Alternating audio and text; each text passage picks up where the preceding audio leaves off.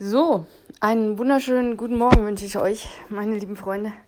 Wir haben heute Freitag, es ist der 4. August und ich habe ein neues Seelenfutter geschrieben. Ich habe ein Bild rausgesucht, was ich ziemlich lustig fand. Und zwar hat irgendwer irgendwann irgendwo Folgendes gepostet. So ein Dr. Oetker Vanille-Ding. Also es gibt wohl so Backöl in so kleinen Ampullen mit Vanillearoma unter anderem. Und ja, er hat das oder sie hat es auf die Hand gelegt und hat dazu geschrieben, ich träufle mir seit Tagen Vanillebacköl von Dr. Oetker auf den Hals, weil ich dachte, dass das eine Parfümprobe von Douglas wäre. Ja, nicht ganz. Aber ja, ich kenne das Zeug nicht, ich weiß nicht, wie es riecht. Ich nehme an, äh, nach Vanille. Also geht vielleicht auch als Parfüm durch, wer weiß. Und das hat mich doch zum Nachdenken gebracht. Was kann ich denn mit Parfüm oder Öl, was kann ich denn da schreiben fürs Seelenfutter? Und mir ist Folgendes eingefallen. Also, erstmal ein Tipp, falls du doch mal etwas mehr ausgeben möchtest als ja, äh, Vanillebacköl von Dr. Oetker oder Parfüme aus dem Douglas, wobei das ja auch schon ziemlich teuer ist. Aber es gäbe da noch ein Parfüm, das da heißt Imperial Majesty von Cliff Christian. Das ist das teuerste Parfüm der Welt und macht schlappe 200.000 Euro.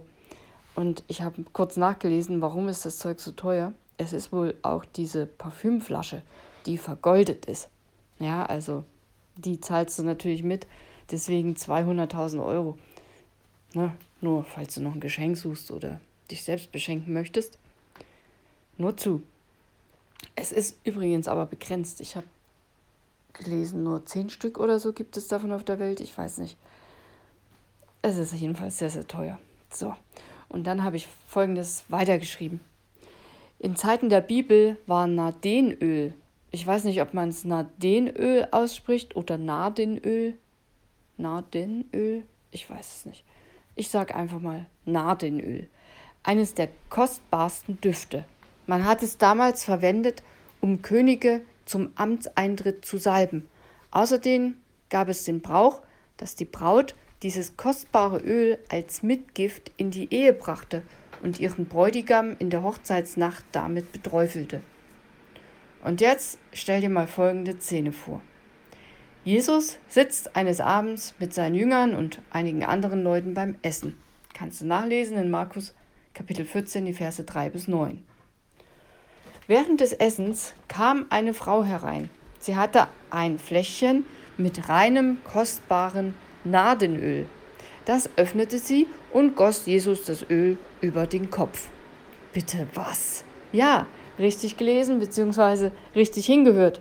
Ich glaube, da waren einige am Tisch auch irritiert und peinlich berührt. Ich zitiere weiter. Einige der Anwesenden waren empört darüber, was soll diese Verschwendung? Dieses Öl hätte man für mehr als 300 Silberstücke verkaufen und das Geld den Armen geben können. Sie machten der Frau heftige Vorwürfe. Die Frau hat auch nicht nur wenige Tropfen versprüht, nee, sie hat die Pulle komplett über Jesus ausgekippt und beugte sich dann auch noch zu ihm runter, um seine Füße damit zu salben. Der Inhalt des kleinen Fläschchens war mal ebenso schlappe 25.000 Euro wert. Das heißt 300 Denare, was den Jahreslohn eines Arbeiters entsprach. Warum Warum hat sie das getan? Gucken wir doch erstmal, was Jesus sagte. Der reagierte sofort auf die Empörung seiner Kollegen. Ich zitiere, lasst sie in Ruhe. Warum bringt ihr sie in Verlegenheit? Sie hat mir doch was Gutes getan. Die Armen werdet ihr immer bei euch haben. Ihr könnt ihnen helfen, wann immer ihr wollt. Aber ich werde nicht mehr lange bei euch sein. Sie hat getan, was in ihrer Macht stand, und meinen Körper im Voraus zum Begräbnis gesalbt. Ich versichere euch, überall in der Welt, wo die gute Botschaft gepredigt wird, wird man sich auch an die Tat dieser Frau erinnern. Ja, die Frau war nicht reich, im Gegenteil. Ich glaube, sie wollte Jesus mit dieser Aktion ihre Liebe deutlich machen und ihm zeigen, welch großen Stellenwert er in ihrem Leben hat. Sie gab ihm das Kostbarste, was sie hatte, weil er es ihr wert war. Ich glaube nicht, dass sie das groß geplant und durchdacht hatte, sondern dass sie aus dem Herzen heraus handelte. Und ich hoffe auch, dass sie es nie bereut hat. Übrigens passierte das Ganze so fünf, sechs Tage vor der Kreuzigung. Und im Grunde genommen war es eine Salbung für König Jesus zu seinem Tod, der uns allen durch den Glauben an ihn das Leben bringt. Sein Opfer, seine Hingabe, seine Liebe war das Größte. Chapeau.